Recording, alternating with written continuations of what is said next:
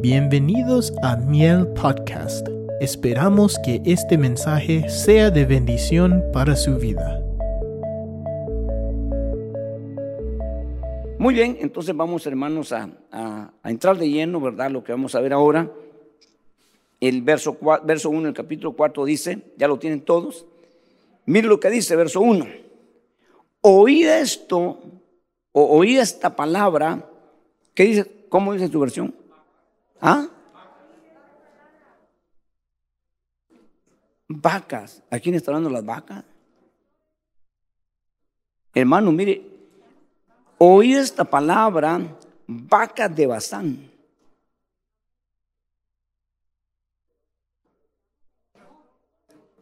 Están eh, 4.1, sí, yo tengo Amos 4.1. ¿Ah? Oh, perdón, yo dije, o sea, ya me arrodillo y me perdónenme. perdónenme, pero qué bueno que usted está bien. Eh, pues yo estoy tan emocionado que estoy en otro lado. Pero es Amos, perdón, Amos. Si dije Oseas, así le pasa a los predicadores. Así dijo Pedro y dijo y no fue Pedro, fue Pablo. ¿Verdad? Así que hermanos, perdónenme. Capítulo 4, verso 1 del libro de Amos. Hoy sí, Amos. Mire lo que dice. Oíd esta palabra, vacas de, de Bazán. Mire pues, esto parece ofensa. ¿ah? ¿Ah? Luego dice, hermano, que estáis en el monte de Samaria. Si está hablando de las vacas de Bazán, está lejos. Esta es una pradera muy verde, muy, muy fértil. Aquí se, aquí se cultivaba, perdón, se, se pastaban, hermano, o se criaban vacas, toros y famosos. Por eso David dijo un día, toros de Bazán pasaron sobre mi cabeza. Era el ganado robusto, de engorde, hermano, que alimentaba, ¿verdad?, todo este pueblo. Pero dice que están en Samaria. Entonces vamos a ver quiénes son estas vacas. Lo vamos a ver. Luego dice, las que opináis o oprimís a los pobres, o sea, las vacas ni oprimen ni hablan ni nada. Si no, hermanos, entonces ¿a quién se refiere? Que oprimís a los pobres, quebrantáis a los menesterosos y decís a vuestros maridos, entonces no son vacas, ¿verdad? Entonces, otra vez, traed ahora para que bebamos. Traed ahora para que bebamos, dándole orden a los maridos. Traigan. Fíjense pues. El Señor Dios ha jurado por su santidad, esto es fuerte. Esto es muy fuerte. Esto pongámosle mucho cuidado. Hay pecados que nosotros cometemos contra la autoridad de Dios y otros contra la santidad de Dios. Y esto es muy serio. Cuando ya Dios usa esta frase, muy serio. El Señor Dios ha jurado por su santidad. He aquí, vienen sobre vosotras días en que os llevarán con garfios y a vuestro remanente con anzuelos, o a vuestros hijos, dice la versión, o, o descendien- descendientes. Dice verso 3, saldréis por las brechas una tras otra y seréis expulsadas al Armón, declara el Señor. Verso 4, entrad en Betel y pecad. La versión Reina Hablar todo es diferente, ¿verdad? Prevaricad, ¿verdad? Dice, hermanos, multiplicad en Gilgal las transgresiones, traed vuestros sacrificios cada mañana, vuestro diezmo cada tres días, ofreced también pan leudado en ofrenda de gratitud y proclamad ofrendas eh, voluntarias, darlas a conocer, puesto que así os place, hijo de Israel, declara el Señor. Ok, bendito Dios que esta palabra no es ahora para nosotros así directamente. Si no, aquí deberíamos estar de rodillas todos, pidiendo misericordia. Pero podemos estar un día ahí, si no ponemos atención. Entonces, si usted recuerda el tema hace ocho días, yo no pude leer los versículos ni los capítulos, sino que me centré en un resumen de tres, de tres capítulos que por cuestiones de tiempo no pude leer, aunque yo lo voy a leer ahorita, hermano, ¿verdad? Porque es algo importante. Eh, dos puntitos del capítulo 3, que es el verso 3, que dice, hermanos, andan dos juntos si no, está, si no se han puesto de acuerdo. Ruge un león en la selva sin tener presa. Preguntas. Y luego el verso 7, ciertamente el Señor Dios no hace nada sin revelárselo, dice, sin revelar eh, su secreto a sus siervos los profetas.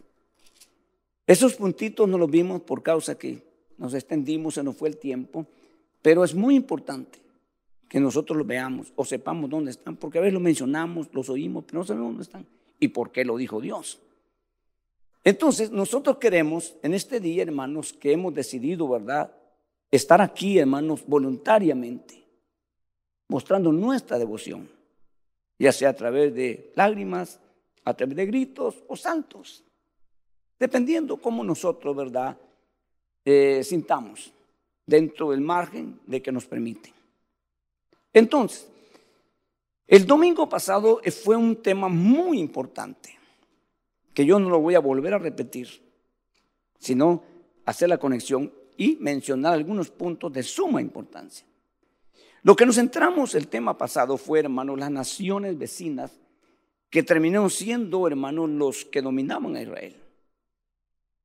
Entonces, eso lo asociamos y lo aplicamos, hermano, que nosotros ahora no estamos divididos en naciones, ¿verdad? Nada, ahora ya no es así. La iglesia de Cristo está en todo el mundo, en diferentes idiomas, diferentes razas. Ahí está la iglesia de Cristo. Pero tenemos un problema común o un enemigo en común, todos. No importa qué hermano, ¿verdad? Pueblo, nación o lengua sea. Y ese enemigo común se llama diablo Satanás. Y el problema que tenemos nosotros es que donde quiera que esté la iglesia está dentro del mundo. Y el mundo, hermano, genera todo tipo. Yo no sé quiénes son los que inventan cada día diferentes cosas. Hollywood es una fuente terrible para inventar muchísimas cosas. Pero aparte de Hollywood, ahora hay otras cosas, hermano, que generan para poder entretener a la gente, distraer a la gente, hermano, y adormecer a la gente. Y nosotros, ¿verdad? Que estamos, hermano, despiertos, bendito Dios, que tenemos los ojos abiertos, que estamos, hermano, ¿verdad? Con una visión celestial muy clara, no podemos caer en esas trampas, a menos que nos durmamos. Y resulta, hermano, que ese tema lo vimos, ¿verdad? Todas las áreas que están, hermano, dentro, que eso representan los vecinos o los seres, hermano, que crecieron en nosotros. Hablamos desde el niño, empieza el niño, hermano, a morder al, al compañero y a hacer cosas, ¿verdad? De niño. Nadie le ha enseñado eso, pero ya lo trae. Dice Proverbios que la rebelión viene ligada al corazón del niño y que solo la vara de la disciplina lo apartará de ella. ¿Y qué aquellos que les negaron la vara? Por eso que hay muchachos, hermanos, muy mal creados. Y hoy son adultos, hermanos, que están indomables. Que podíamos usar la frase y quizás, hermanos, sin dedicarse a nadie ni ofender, ¿verdad? Seres, como dice la Biblia, salvajes, no domesticados. Entonces, esos son los personajes que el enemigo, hermano, tiene 24 horas al día a su disposición. De tal manera que dice Proverbios, hermano, que esa gente dice que cuando están en la cama están maquinando lo que van a hacer, el mal. Y en la mañana cuando amanece lo ejecutan, dice. Entonces nosotros, hermano, tenemos que estar, ¿verdad? Eh, si es que realmente entendemos en la noche, quizás mientras dormimos, y nos dormimos, eh, quizás, hermano, agradecidos, pensando, y aún los sueños, hermano, continúa esa bendición y ese, hermano, trato de Dios con nosotros. Pero nosotros tenemos, hermano, que detectar nuestras cosas que todavía llevamos y pedirle a Dios que nos ayude para expulsarlas de nosotros. De tal manera que lo que antes te atraía ya no te atrae. ¿Verdad? Llámese como sea. ¿Cuántos, no levanten la mano, cuántos eran alcohólicos? Y el Señor los liberó y ahora ahora hermanos te detestan, aborrecen el alcohol, porque fueron sanados en todo su ser. Pero no hablamos de la pornografía, no hablamos, hermano, del chisme, no hablamos de la hipocresía, no hablamos de todas las cosas que mencionamos bastantes el domingo pasado, que hay que sacarla, que hay que expulsarlas. Y usted va ir viendo la diferencia. Hermano, ¿cómo ya usted ya no, ya no, ya no, ya no le hace a eso? Ya no practica eso, ya no, ya no le gusta eso. Siente repudio. Cuando eso se hace, hermano, entonces empieza la obra de Dios a trabajar y empieza Dios a usar esos vasos. Porque Pablo dice, los vasos que se limpien, cualquier vaso que se limpiara, será útil en la casa de Dios. No los sucios. Todos sabemos que somos vasos, ¿verdad? Lo importante sería ver si somos vasos limpios o todavía sucios. Porque si hay suciedad, no va a haber entonces la oportunidad que Dios te use. Y es un esfuerzo duro, ir luchando y peleando. Eso fue el tema pasado.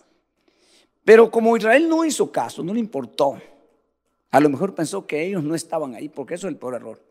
El peor, el peor problema no es el problema en sí, sino el reconocer el problema que uno tiene. Cuando se reconoce, se ha ganado un 50% para poder liberarse. Pero ahí está el problema. Y todo colabora para que no, para que no reconozca usted ni yo, todos. Pero Dios nos está ayudando a través de su palabra para que lo detectemos. Y es la única forma de sacarlo. Entonces le dije que este libro está dividido en tres secciones. Y la primera es el llamado para que ellos puedan, hermano, obedecer lo que Dios ya les enseñó, les dijo desde ratos, pero no lo han hecho.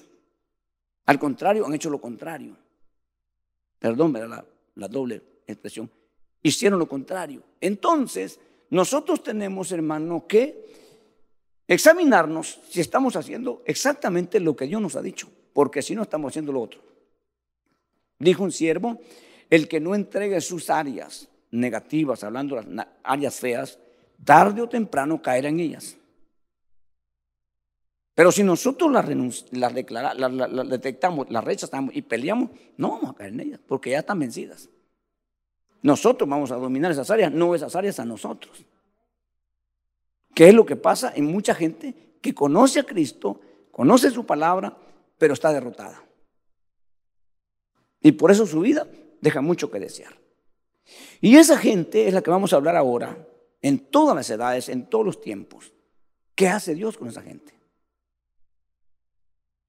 Porque Dios es el que decide a última hora con aquellos que no deciden. Dios nos da mucho tiempo a nosotros para que nos definamos.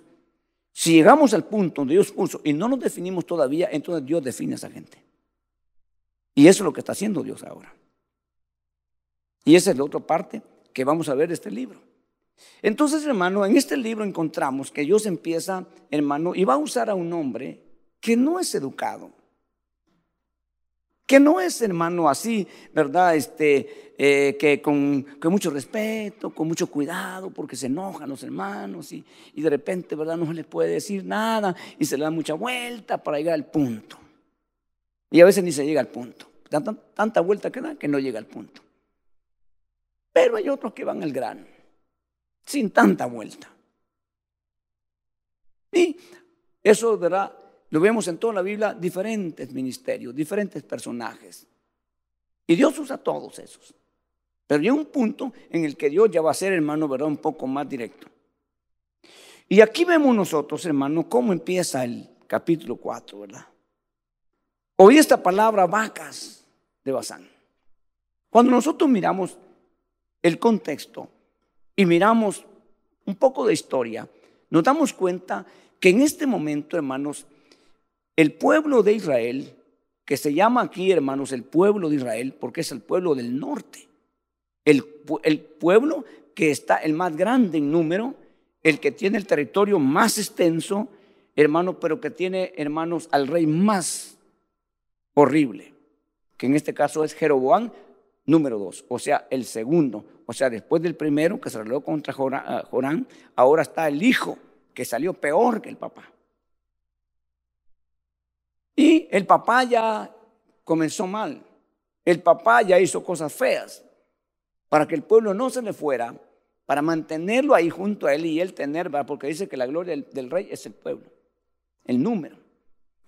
Entonces, hermano, él empezó a darles lo que ellos querían. ¿Y qué es lo que ellos querían, hermano? Porque no habían renunciado a Egipto. Entonces ellos, hermano, les empezó a hacer dos becerros. Uno en Dan, el norte, y otro en Betel, en el sur. Y les dijo estas palabras, para que ustedes no caminen mucho. Está muy lejos allá, ir hasta Judea, Jerusalén, al templo. Ustedes mejor ahí cerquita. Los del sur van al sur y los del norte van al norte. Y bueno, últimamente la adoración es lo más importante, así de que no importa quién le adores. Y les hizo dos becerros. Aparentemente, hermano, a gente que venía oyendo por años y conociendo la ley, yo he dicho, no, rechazo, reprendo. ¿Cómo voy a estar yo adorando un becerro? Esos son los egipcios y los paganos. Pero no tuvo éxito. Todo el pueblo aceptó.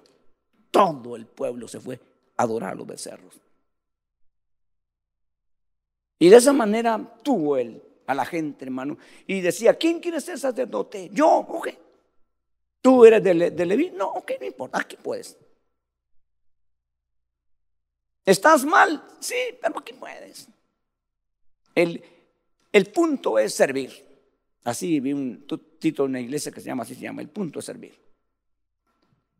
Eh, quizás alguien pensó, dijo, miren, aquí lo importante es servir, pero partiendo de ese punto, el punto es servir, es incorrecto. El punto es Jesús.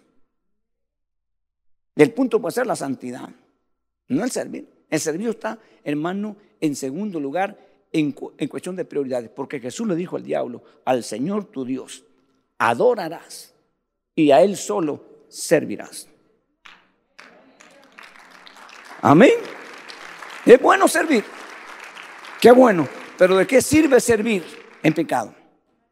¿Le agrada a Dios? No.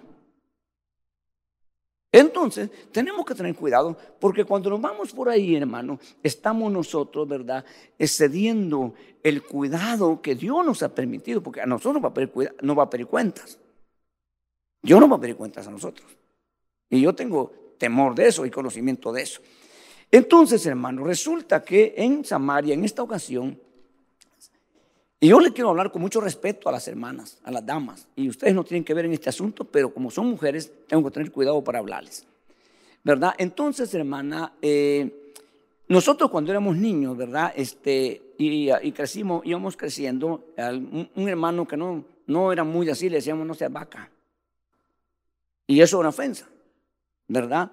Entonces, hermano, pero resulta que aquí Dios está, hermano, llamando a uno que, hermano, conoce bien este asunto.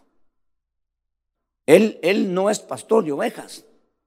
Realmente él es arriero. Es una diferencia entre pastor y arriero. Porque el pastor va delante del rebaño y el arriero va detrás, golpeando que las, las vacas se van abriendo camino. Sin embargo, el pastor de ovejas, él va abriendo el camino. Y sus ovejas van tras él. Este es un arriero, él no sabe de esto, pero Dios lo usó y Dios lo va a usar. Porque meditaba a esta gente que no le mandara un pastor, que les mandara un arriero. Y entonces no tuvo problema, hermano, que en la teología y en su mensaje quedara escrito, ¿verdad? El capítulo 4, verso 1, vacas. No tenía problema. Él no era educador laico. No era, hermano, instruido en todo lo que significa, ¿verdad? Eh, ser, ser eh, eh, profeta, como los demás profetas. Él no fue a la escuela, los profetas. Él lo trajeron, como él dice, a mí me, trajo el Señor detrás de las vacas. Así lo dice, él no tiene problemas. Él no está peleando que es educado y que es preparado, no está peleando. Pero le voy a decir, dijo, lo que dice Jehová. Y esto es bueno. De donde sea, es bueno. Entonces, hermano, resulta que las mujeres en Samaria empezaron a tomar dominio y empezaron a exigir. Yo no sé, ¿verdad? Si usted tiene conocimiento, yo desde niño, hermano, eh, bueno, no desde niño, de 10 años en adelante, empecé a crearme con gente de dinero. Y no sé por qué me tocó eso, no sé por qué. hermano, ya más grande, después de ser ya hermanos de 16, 17 años para arriba, eh, meterme con, ¿verdad? Por ejemplo, el dueño de los buses yo manejaba, el dueño de una empresa muy grande, entonces, hermano, yo eh, tuve la confianza que es él en mí de para varias cosas. Algunas veces en la fiesta del pueblo, ¿verdad? Y, y había que pasear, hermano, las, las candidatas para reinas. Y entonces a mí me daba su BMW. Y yo andaba paseando la, la candidata, hermano, sentada en el Judas, así para pasear por todo el pueblo.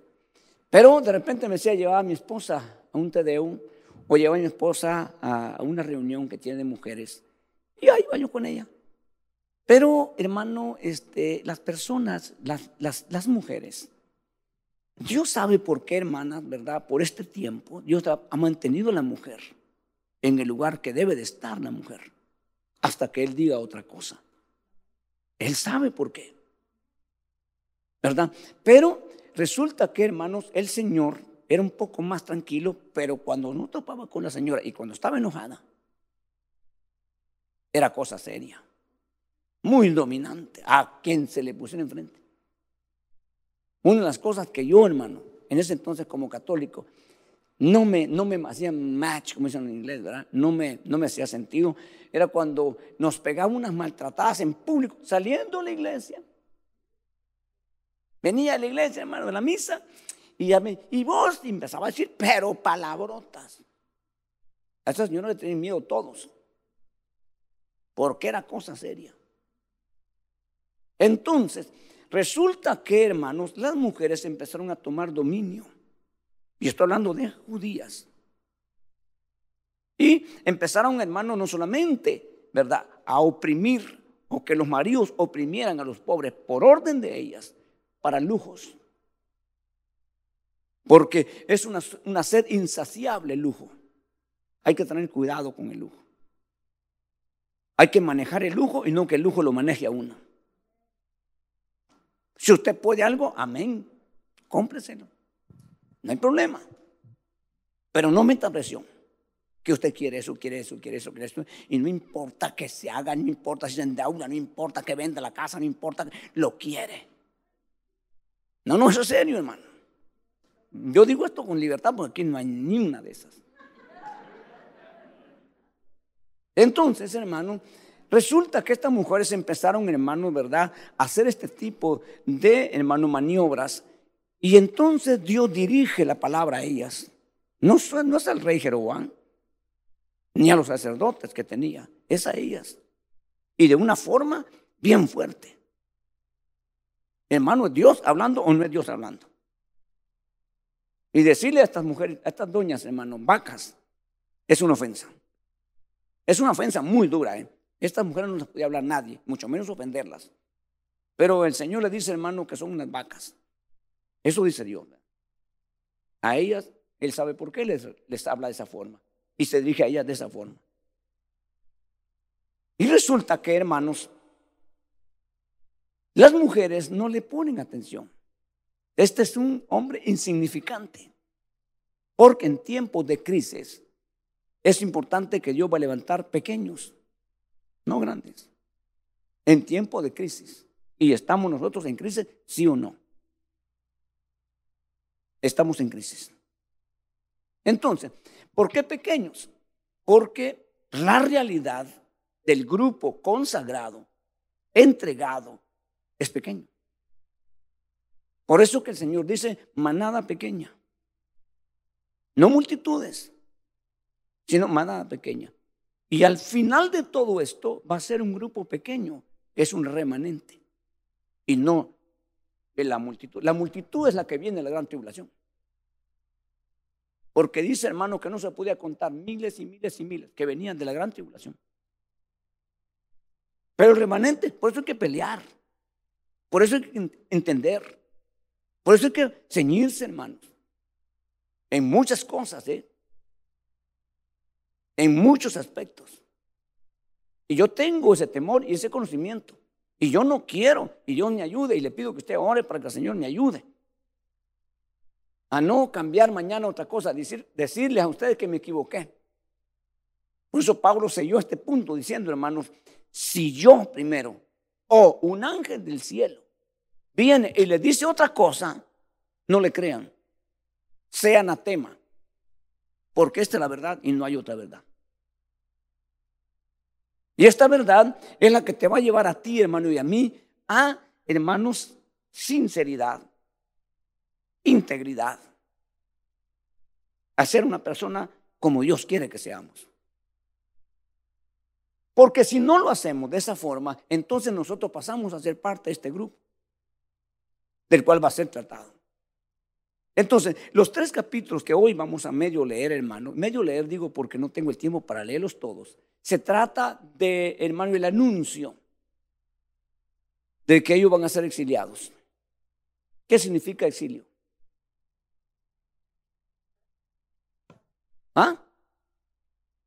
Sacar, ¿verdad? De hermano, lo exiliaron o voluntariamente o a la fuerza. Pero si es un presidente, ya no va a ser presidente ni va a tener los honores, sino que va a, tener, va a escapar por su vida. Si es que alguien es asilo. No va a tener la comunidad, no va a tener los derechos, no va a tener nada. Hermano, ese es el anuncio que hoy le dice al pueblo. Ahora, nosotros tenemos que poner atención porque cuando Dios habla, voy a hacer aquí, hermanos, espero que no se vayan a dormir ni se vayan a quedar. Pues, bueno, ok. Entonces, cuando Dios anuncia algo, no va a pasar mañana, pero ya está determinado en los cielos. Tanto del lado izquierdo como del lado derecho. Dios dice que te va a coronar de gloria y de bendición y te está yendo de la patada, como dicen, ¿verdad? ¿Sí o no? Pero ya dijo Dios que lo va a hacer. Y si te aguantas y te esperas, lo vas a ver un día. E, eso, es en el asunto diestro. Pero viene el lado siniestro, ¿verdad? Dios dice, no quiero nada con él o con ella. Pero le va mejor. No le pasa nada, aparentemente, pero ya está determinado que haga lo que haga, como cuando un padre le dice a un hijo, haz lo que te dé la gana, hijo. Ya no me tienes que pedir permiso. Vete donde tú quieras, haz lo que tú quieras.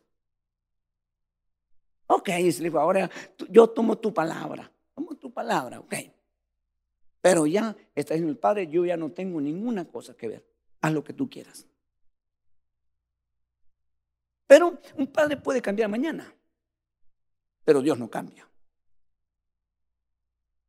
Entonces, cuando Dios dijo, hermanos, que había desechado a Saúl, ¿Se acuerda usted? Se lo dijo un profeta, ¿verdad? Le dijo, yo me arrepiento, no, yo desecho a Saúl, no quiero nada con Saúl. Yo le pregunto, ¿cuántos años duró Saúl en el reino?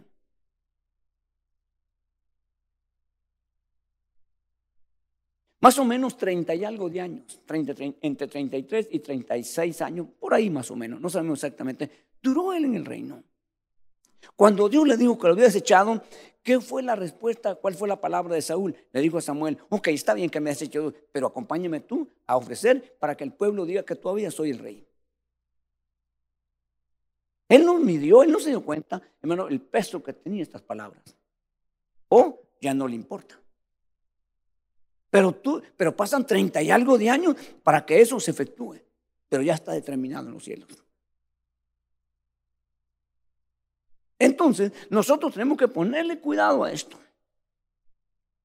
Porque eso significa, hermano, el exilio significa sacarlo. De, si lo sacan de un país, se va a otro. Pero si te sacan del reino de los cielos, ¿a dónde vas a ir? ¿Quién te va al exilio si te expulsa Dios? Te está esperando el, no usted, a, a esas personas, porque es feo lo que voy a decir, lo está esperando el diablo y el infierno. A esas personas. No le quise a usted ni a, ni a mí. Esto, es para esas personas. Ahora, nosotros sabemos qué es el diablo y qué es el infierno. Nosotros sabemos eso. Y no queremos nada con él. ¿Estamos de acuerdo? Entonces, comportémonos. Entonces, ciñámonos. Entonces, esforcémonos. No, no juguemos con esto. No le demos vuelta a esto. Vayamos, hermano, con esa seriedad y con ese respeto y con ese cuidado que esto merece. Si es que usted entiende lo que estoy hablando. Que pienso que sí. Entonces, el exilio es sacar al individuo. ¿Por qué lo sacan? ¿Por qué salen literalmente esas personas? ¿Ah? Por un delito, hermano, y a veces pequeño o grande. Y es tan grande que no puede seguir en su país. Entonces, nosotros hemos visto el primer tema que tenemos que sacar las cosas que a Dios nos le agrada para permanecer aquí. Porque si nosotros no sacamos esas cosas, esas, por esas cosas nos sacan a nosotros. Y eso no podemos permitirlo. Yo espero, y con mucho cuidado y con mucha suavidad, le quiero decir estas verdades eternas y gloriosas que espero que usted las, las asimile, las digiera y se ciña a ellas. Aunque yo me muera y no lo vuelva a ver, usted se mantenga con esa palabra, que no es mi palabra, es palabra de Dios, que permanece para siempre. ¿Por qué hay mucho cristiano, hermanos, que he sacado? A veces el diablo lo derrotó, el mundo lo ganó. No, no, es que llega un punto el que estamos ahorita no habría ningún gobierno, ningún reino, ningún ejército, nadie podía tocar a Israel. Porque cualquiera que lo tocase, estando ahí, dice la Biblia que era como tocar la niña de los ojos de Dios. ¿Qué es lo que más cuidamos? Nosotros como humanos. Pero ¿qué pasó cuando Dios lo desecha? Cualquiera puede atropellarlo.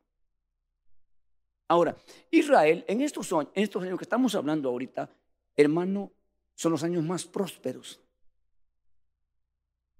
No fue una calamidad. Y el hecho que Dios le diga a esta gente, hermanos, ¿verdad? Vayan a Betel. Nosotros no entendemos si no conocemos el trasfondo de esto. ¿Y qué es Betel? ¿Qué había en Betel? Un becerro. Un centro de adoración pagana. Hermano, ese lugar se desapareció. No sabemos hoy en día, ni los arqueólogos, exactamente dónde estaba el becerro de Betel. Pero sí hay vestigios, y nosotros hemos estado en el norte, que es en Dan. Es pegado al Líbano, cerca del Monte Hermón. Ahí hemos ido nosotros y hemos nos hemos detenido, y ahí están todavía, hermanos, los vestigios del becerro que estaba en Dan. Pero Dios dice en, el, en esos capítulos que hemos leído que lo va a deshacer el de Betel. Porque Betel significa qué? No. Betel. Ese es este, este, Belén, casa del pan. Betel. Casa de Dios. Casa de Dios. Por eso dice, voy a barrer con los altares y con la idolatría de, de, Betel, lo barreré, que no quedará seña. Y efectivamente hasta el día de hoy no hay seña. Porque están metiéndose en algo muy íntimo. ¿Cómo se llama usted su cuerpo ahora? Bíblicamente hablando. Templo y morada de Dios en espíritu. Así de que usted no puede hacer lo que quiera. Usted tiene que respetar ese punto. Es un privilegio que el Espíritu de Dios habite en nosotros. Pero al mismo tiempo es de suma delicadeza. Usted no puede hacer lo que le hagan. No, no, no, no puede hacer eso. Y precisamente en el lado femenino, hermano, que es hasta cierto punto ciertas cosas aceptables, correctas, porque esa es la forma en su sentido de expresión de una mujer. Su delicadeza, todas sus cosas, pero nunca traspasar. Hermano, los límites que están bien marcados en todo sentido. Podría aquí hablar de muchas cosas, pero ahí me consumiría gran parte de tiempo. Pero tantito, así marcamos. Hermanos, hermanas, ustedes tienen todo el derecho y todo lo que ustedes quieran en arreglarse. Nosotros somos una iglesia que creemos que la mujer debe andar, hermano, ¿verdad? Eh, no, no, eso no es en este tiempo ni en el antiguo fue así. En el Antiguo Testamento Dios habla, hermano, de adornos, de aretes, de collares, de pasaletes, para la mujer, de perfúmenes, para la mujer. Y también habla cuando Dios se los quita. ¿Y por qué se los quita? Porque dejaron a Dios. Y esa atracción y esa presentación, hermano, que es en la casada para su marido. ¿Te gusta cómo me miro? Y el marido dice, no, no me gusta. Ay, me muero. No, no, no. Entonces, ¿para qué pregunta? Ni pregunte. Está respondiendo con sinceridad y con respeto. ¿Me explico? Me explico, esto es muy importante, ¿verdad? En el sentido, hermano, en el sentido de su presentación, tiene que tener mucho cuidado. Ella, dentro de los límites que está permitido. Aquí no tenemos un maniquí, así se debe vestir, hermano, así no, pero tiene la Biblia que es un manual que le explica cómo debe serlo. Amén. Y como mujer madura debe de saber eso. Debe de entender eso. Y hay mujeres, hermanos, elegantes, muy bien vestidas. Y hay mujeres deshonestas, muy mal vestidas. Eso, el legalista, el legalista le pone así, así como él piensa, como él quiere. No es así. Es como Dios dice. Y de esa manera, entonces la mujer se va a mantener. Estamos en este punto hablando de las mujeres porque la mujer necesita marginarla sin destruirla. Ponerle una línea, hermano, y marcarle como le ponen a los niños. Y si, si rebasa esta línea, entonces va el castigo, la amonestación.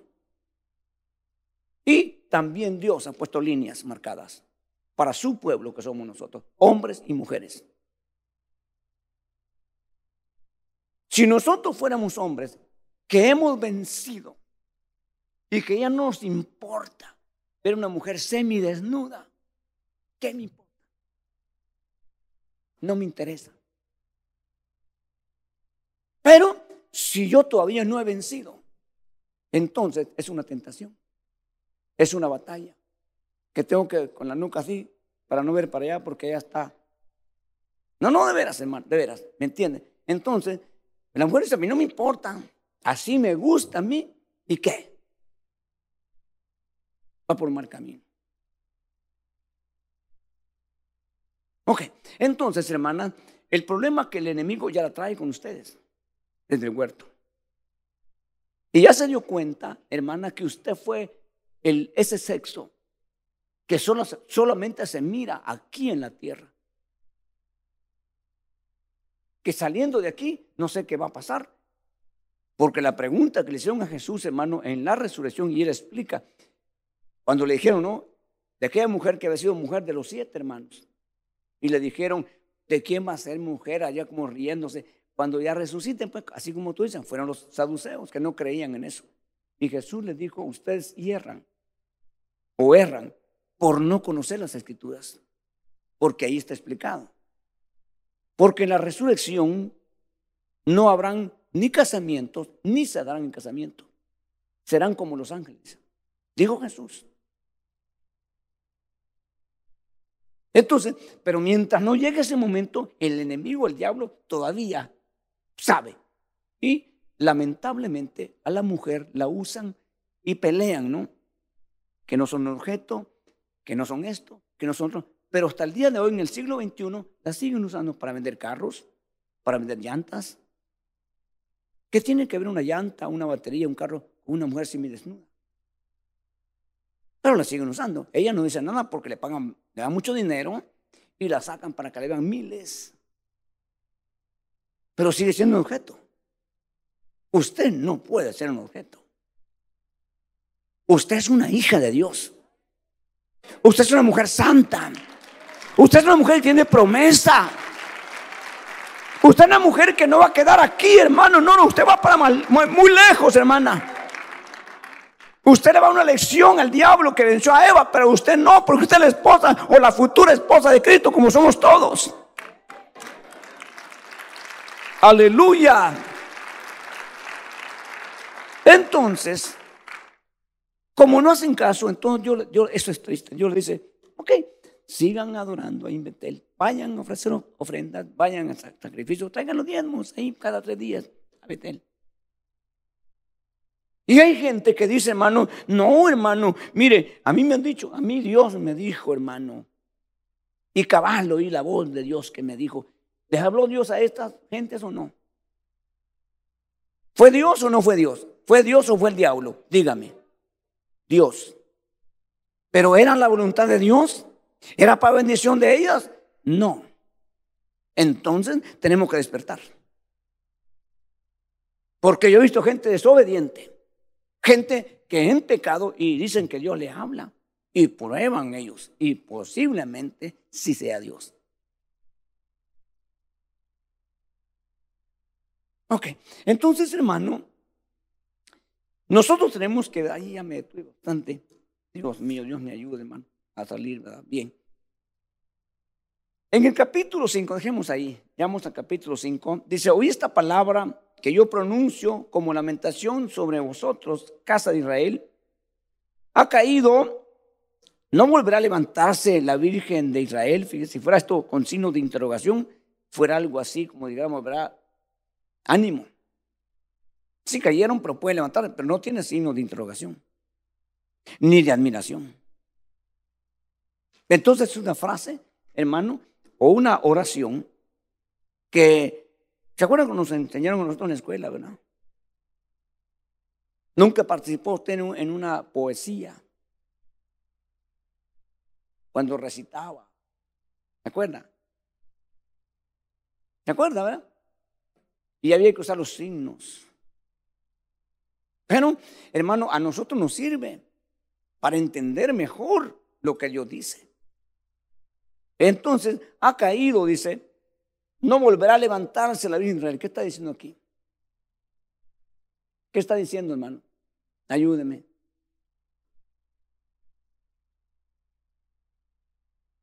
Porque si no sabemos leer y no entendemos, entonces podemos nosotros, hermano, transversar la palabra. Pero aquí lo que está diciendo afirmativa, afirmativamente es, ha caído y no se va a levantar. Eso es lo que está diciendo ha caído y no se va a levantar. Porque yo ya no lo voy a levantar.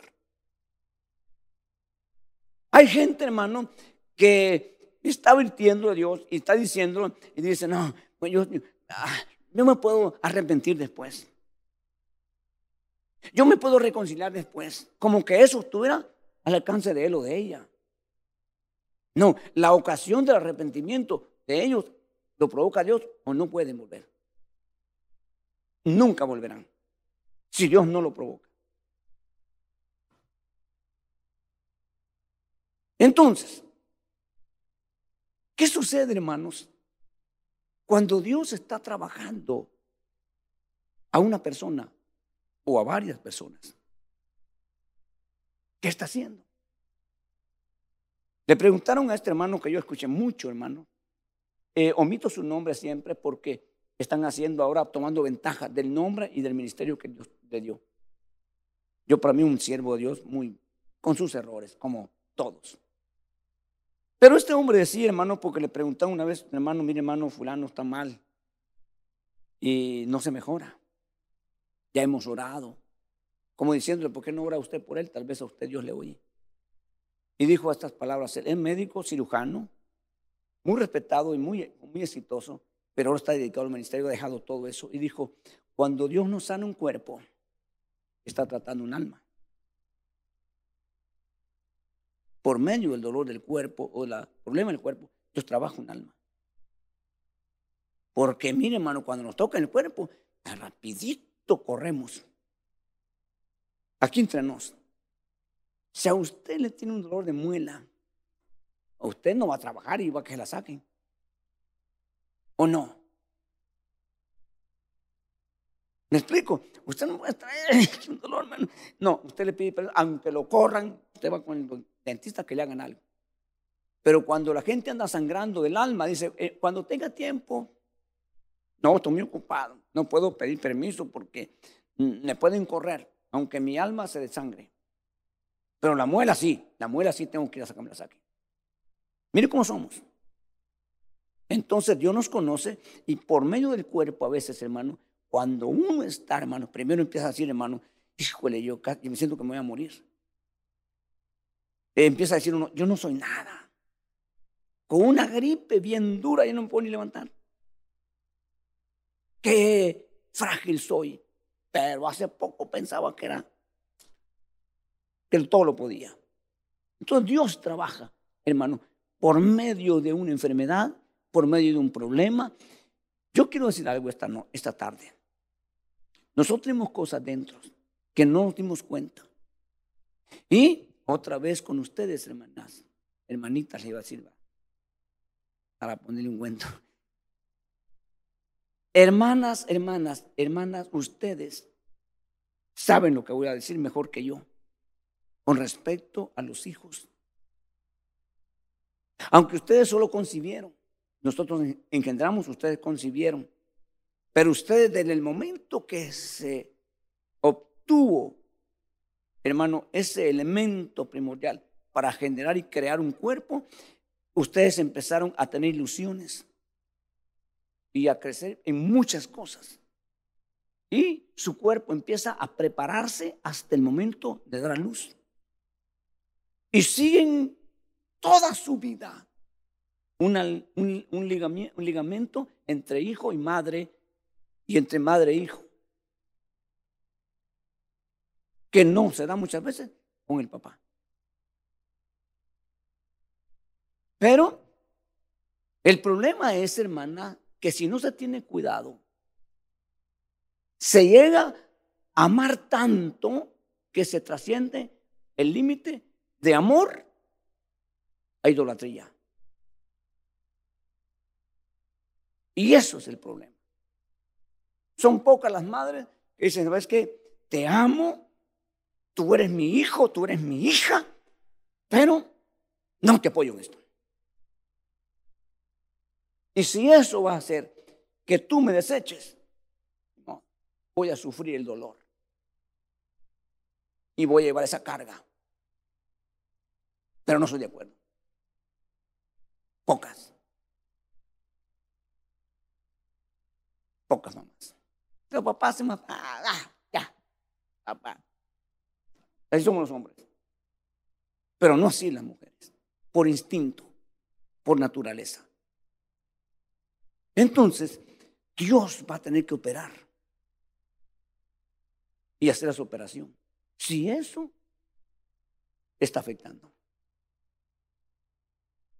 Y son operaciones que no las pueden hacer los, los, los cirujanos, ni los pastores, ni los psicólogos, ni los psiquiatras.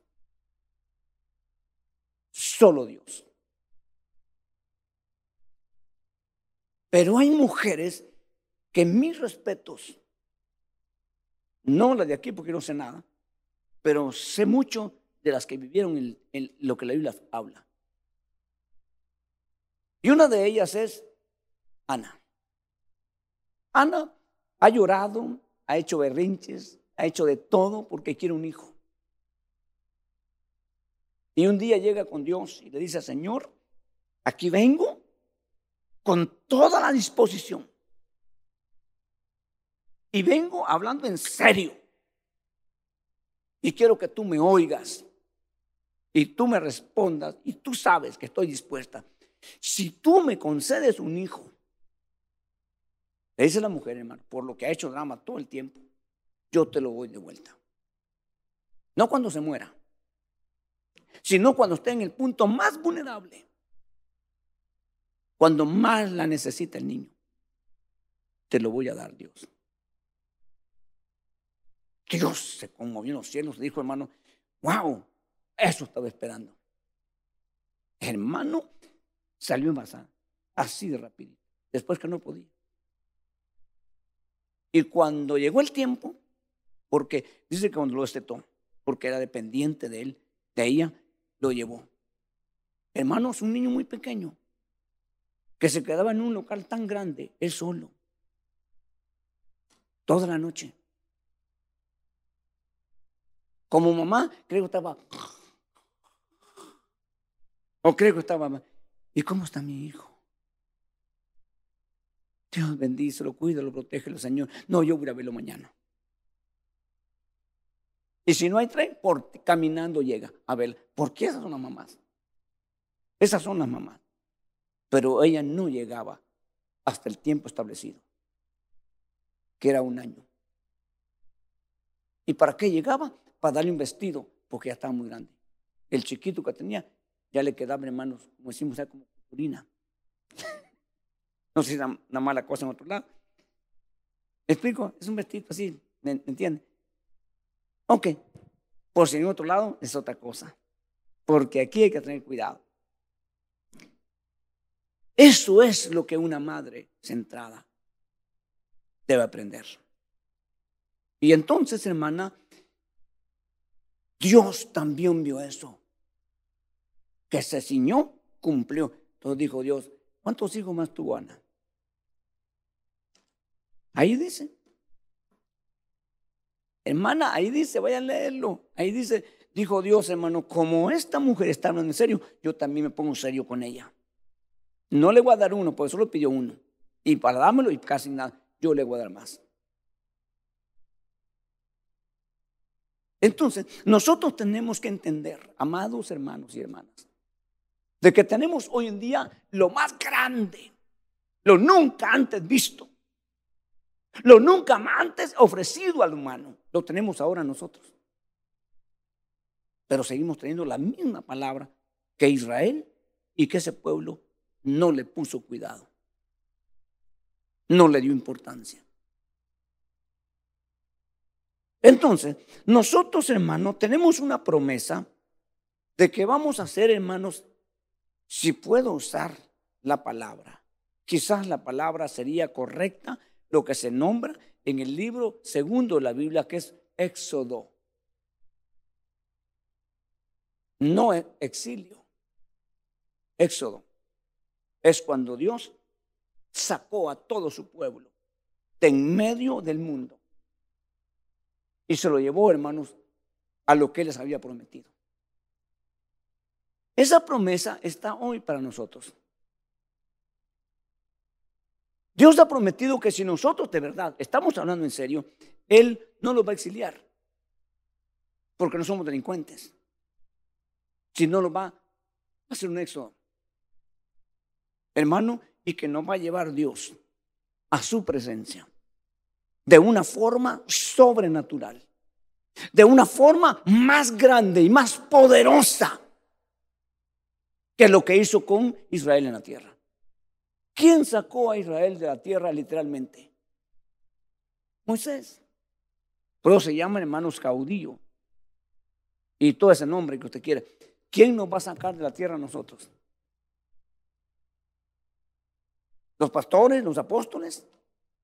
No, nos va a sacar Jesús.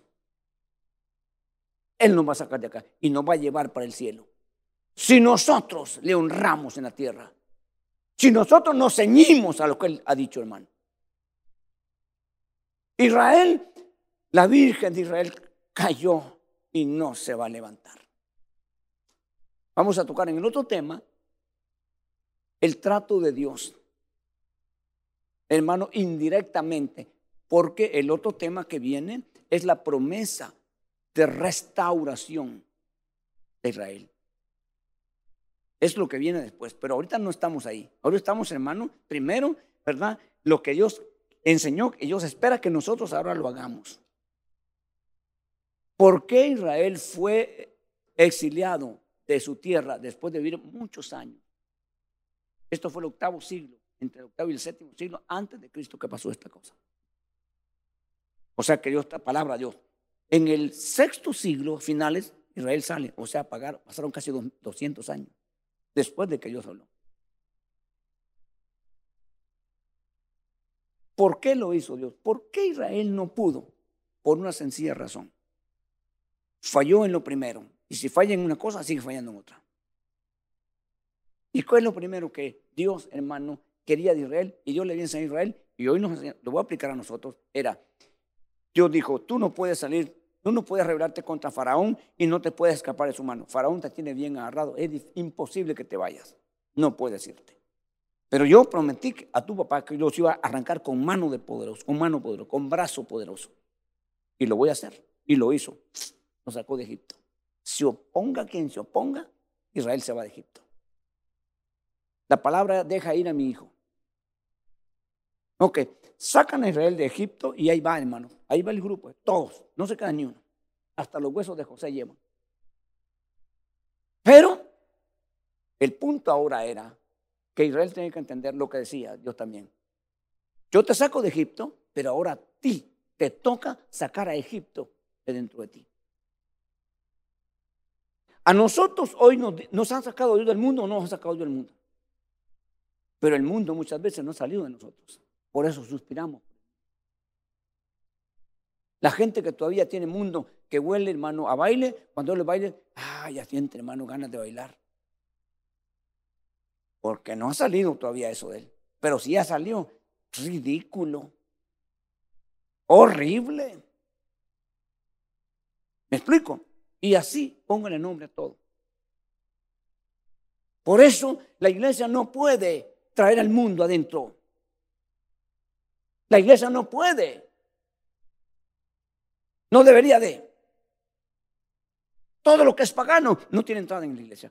Con el celo de Dios, cuando el ministro está parado. Pero entonces, hermano, hay muchos hermanos que les gusta eso. Si no lo hacemos, se van a ir. No lo estamos corriendo, pero no vamos a ceder. No queremos que se vayan, queremos que entiendan que esto es mundo.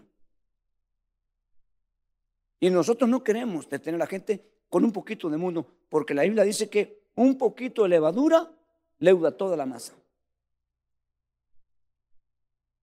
Aquí se habla, hermano, en el, verso, el capítulo anterior, dice, vayan y presenten pan leudado, cuando la orden era pan sin leudo.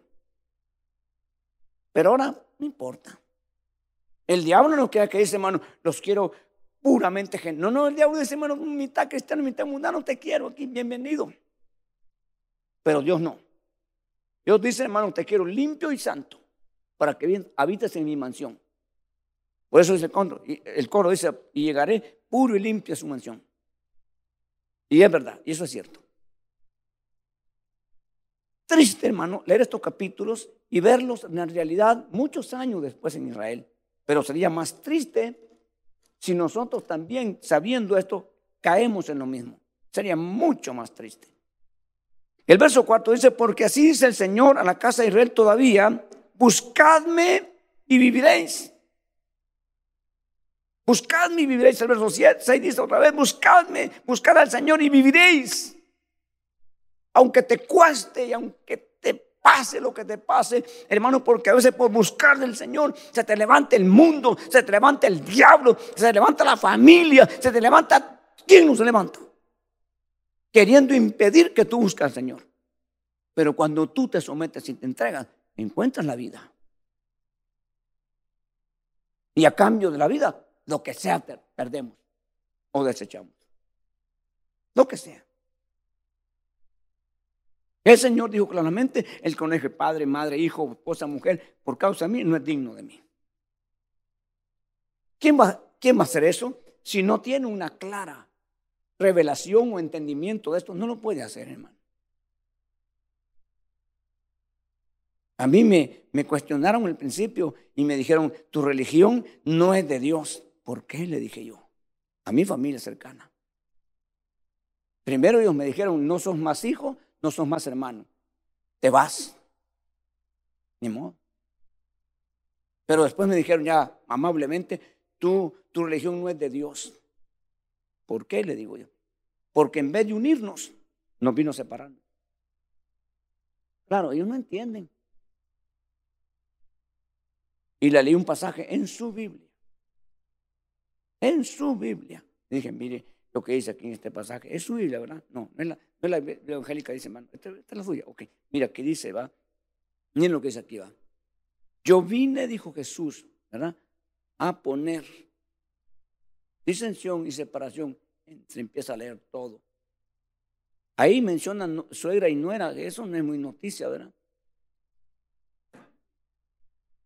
Pero, hermano, cuando llega padre y madre, hijo y todo eso, aquí está. Me lo oyó. Dijo, ¿y por qué no nos han dicho eso nosotros? Porque nunca dicen nada. Pero aquí dice la Biblia, nunca me han vuelto a decir eso. No poner pelear yo a lo loco, no sé qué, hermano, nada. Aquí dice. Y lo dijo Jesús. Eso es lo que nosotros debemos hablar donde vayamos. Yo le corrijo a los hermanos, es que el pastor dijo, no, la Biblia dice, dígale. La palabra de Dios dice y se queda mudo. Porque ellos piensan que es invento de uno. Pero cuando le decimos que Dios dice, ya no tienen argumento con qué discutir. Y para no quedarnos, hermanos, sin nada, pues leemos el, el 6, ¿verdad? Mire el verso 6, verso 1 el 6, dice, ay de los que viven reposadamente en Sion. Aquí sí están los signos. ¿Ese es un signo de qué? De admiración. Ay de los que viven reposadamente. ¿Qué significa eso? ¿Acaso es pecado reposar? ¿Acaso Dios nos impide que reposemos? Están marcados, ¿verdad? Y cuando le hablan de esto al Señor, dijo, hermanos, el día tiene tantas horas. Y mientras el día dura, dijo, no es tiempo de reposar. Y no está hablando 24 horas. Pero al mismo tiempo está mencionando un tiempo así. Está entrando al cronos. Hay de los que viven reposadamente en Sión y de los que se sienten seguros en el monte Samaria, los notables de las naciones principales a quienes acude la casa de Israel. Mire pues, verso 4, para ir avanzando, los que se acuestan en cama de marfil, se tienden sobre sus lechos, comen cordero del rebaño y terneros de en medio del establo, los que improvisan al son del arpa y como David han compuesto eh, cantos para sí, otra versión todo ese instrumento, ¿verdad? Hermano, como David, ahora David dice que diseñó diferentes tipos de instrumentos, pero con un corazón de alabar y adorar a Dios. Esto no, no está buscando eso, ellos están complaciéndose. Hermano, y cántenme aquella, decían los allá, ¿verdad? Le gusta, le llega. Pero yo he visto hermano aquí, hermano me puede complacer con, la, con el coro tal, como que para él lo espiritual.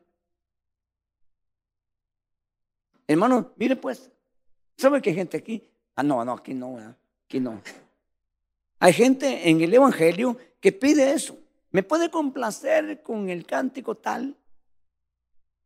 O sea, que el cántico es para complacerle a él. ¿O es para alabanza y adoración del Señor? Aunque me deshaga yo, aunque me, derrita, es para alabanza y adoración del Señor, ¿no? Entonces, reposadamente significa aquella gente, hermano, que se ha acomodado con la bendición de Dios, con la provisión de Dios. Acomodado. Tranquilo. Y algunos trabajaron para eso. Lo dijo Jesús, ¿verdad? De uno que se esforzó Cualquiera puede decir que trabajador. Amaneciendo ya estaba en el campo. Anochecía y no se iba. Pero el propósito de él era acumular para un día la grande. Y cuando lo logró, dijo, alma mía, miren, hablándose a sí mismo, ahora sí, tienes mucho grano, tienes mucha provisión, ahora sí te vas a deleitar. Y una voz le dijo ahí, necio, esta noche te vas a morir. Y el esfuerzo que hizo para beneficiarse, para deleitarse, ¿a quién le queda?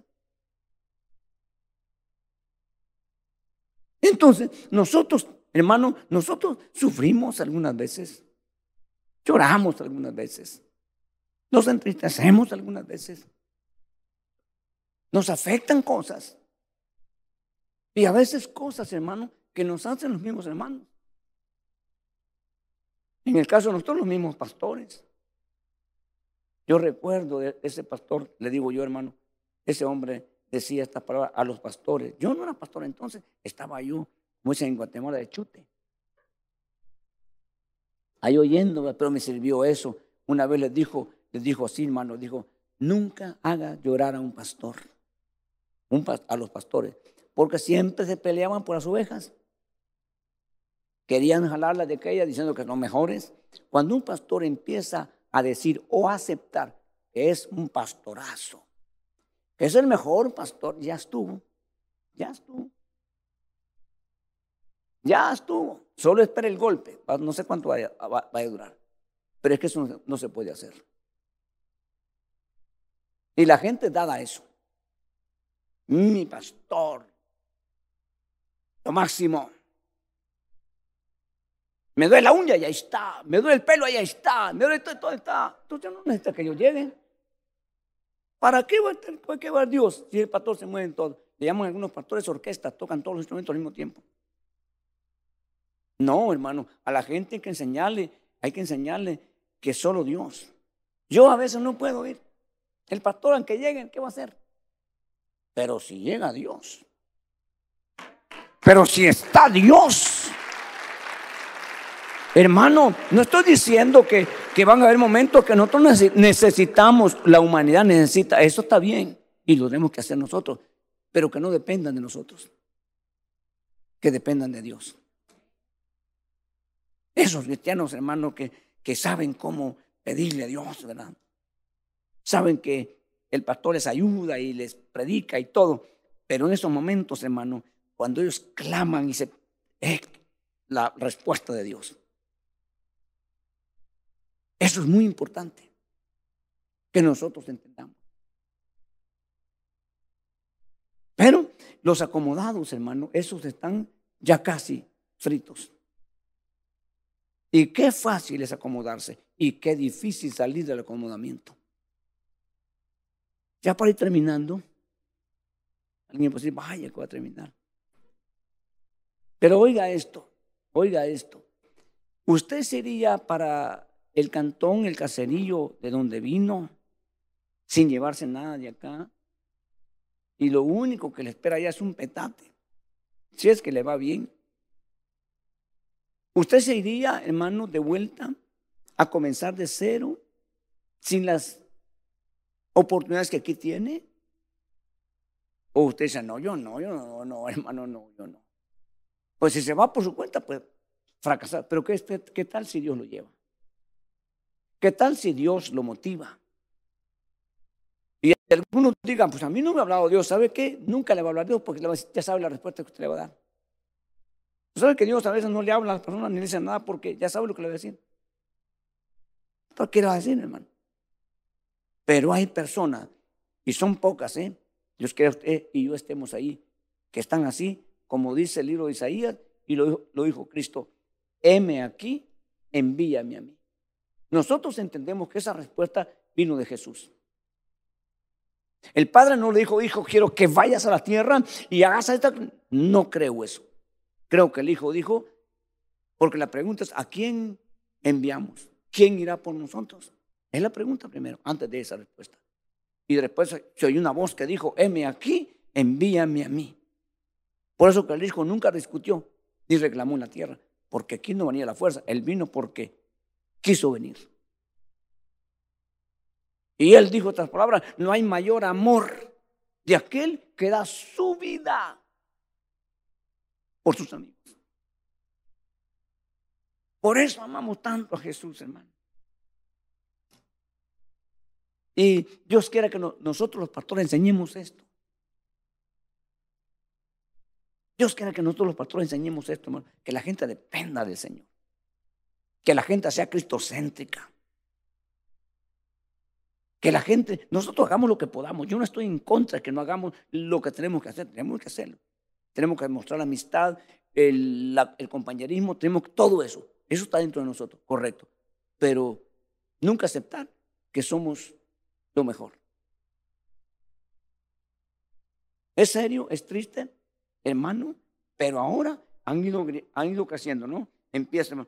Y nosotros fuimos advertidos desde el año 1980 y algo, fuimos advertidos a lo que nos enfrentábamos. Hermano, empezaron, hermanos, primero crítica, murmuración, hermano, oposición al ministerio apostólico. Pero él, e, el hombre recibido de parte de Dios nos dijo, ustedes van a, van a, estar viviendo en la época de la apostolitis. ¿Qué significa eso? Todos van a ser apóstoles.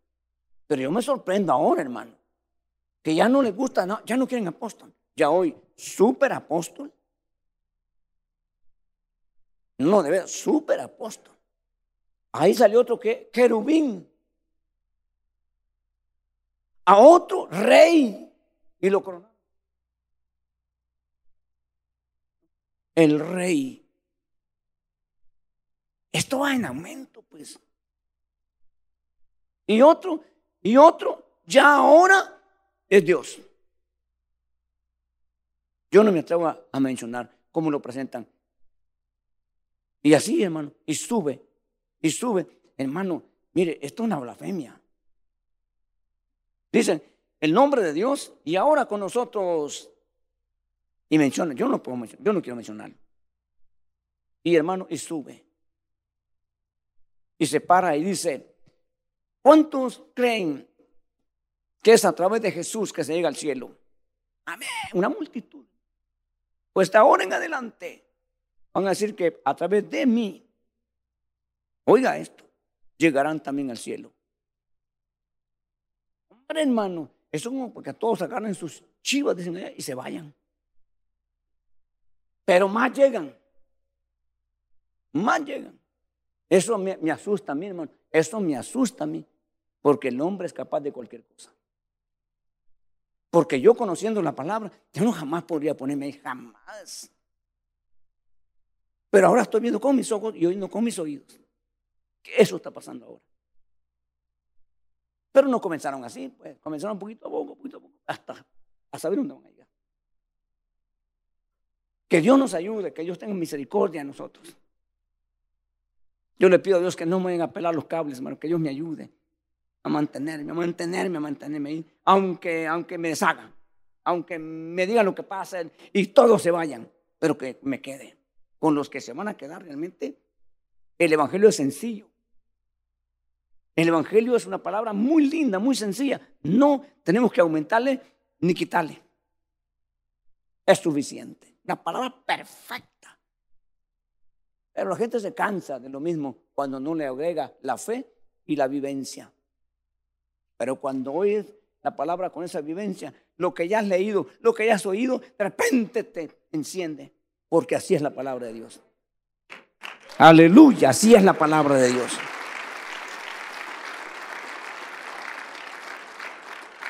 Y ya para terminar, hoy sí, verso 8 en su última parte dice, Dios aborrezco la arrogancia de Jacob y detesto, mi hermano, sus palacios. Cuando lo ha dicho muchas veces, amo a Jacob. Hermano, qué tremendo, pero aquí dice, hermano, dice aborrezco y luego detesto. Lo dice Dios. Que nunca nos vaya a pasar semejante cosa a nosotros. Porque cuando estamos quebrados, deshechos, destruidos, pensamos nosotros. Cuando, cuando sentimos que nada, nada ni nadie nos puede ayudar ni sacar de eso, una sola palabra nos levanta. Y esa palabra puede ser, te amo. Tú eres mi hijo, tú eres mi hija, por quien yo morí, por quien yo di mi vida, por hermano, suficiente. Nos armamos de vuelta, hermano, y nos ponemos de pie. Porque eso es lo que nosotros necesitamos. Y Dios quiera que siempre tengamos eso. Y somos nosotros responsables, hermano, de guiar al pueblo en ese destino. Yo quiero que ustedes me digan a mí un día, allá, lo bendecimos, hermano. No me caía muy bien. Y cuando, cuando hablaba así pensaba que por mí lo decía. Pero lo bendigo, hermano, que esa palabra me quebró. Esa palabra me hizo cambiar y hoy estoy aquí. Eso quiero oír yo. No quiero oír del otro lado que le digan, hermano, alguno maldito. Nunca me dijiste. Siempre me dijiste que estamos bien. Cuando llegaba con la, mundanalidad, que está bien. Que gloria a Dios. Que sirve, que métete en este, este, este servicio santo. Esto no es para inmundos ni para contaminados, esto es para santos. Y el día que un santo se corrompa, hay que ayudarlo a que se limpie. Aleluya. No hay que desecharlo. Hay que ayudarlo a que se limpie. ¿Y cómo se va a limpiar? Por medio de la palabra. Y entonces, ya restaurado, adentro otra vez. Para que siga, hermano, y aprenda. Y así juntos podamos llegar. Pero no todos están en este sentido. Y lo entiendo. Y no quiero obligar a nadie. Pero si usted va a estar aquí, Dios quiera y pido a Dios que toda mi vida, desde el principio al fin, esté yo en este punto. Dios nos ha bendecido y nos ha dado y amén, pero eso es secundario. ¿De qué nos sirve, hermanos, tener un templo de, lujo? ¿De qué nos sirve tener cuentas en el banco? ¿De qué nos sirve todo eso? Y Dios no está. Quizás preferible no tener nada, pero está Dios con nosotros. Sabemos que de esa manera lo tenemos todo. Yo quisiera que esta, tarde oremos. Oremos, hermano, y que esta palabra a usted, hermano, le marque para bien, para bendición. Tal vez usted, ¿verdad? No ha sido una persona así, hermana, hermano, eh, consagrada, dedicada, o quizás lo sea, si, si lo es, manténgase ahí. No ceda. Si no lo es, comience hoy. Tome una decisión hoy. Porque yo he visto personas, y a mí me han dicho personas, hermano, después de un mensaje que usted predicó en tal fecha, hermano, mi vida cambió. Y ese es el propósito. Pablo dice, el que está firme, mire que no caiga. Y el que está caído, dice, levántate. Y esta tarde es una buena tarde para presentarnos delante de Dios.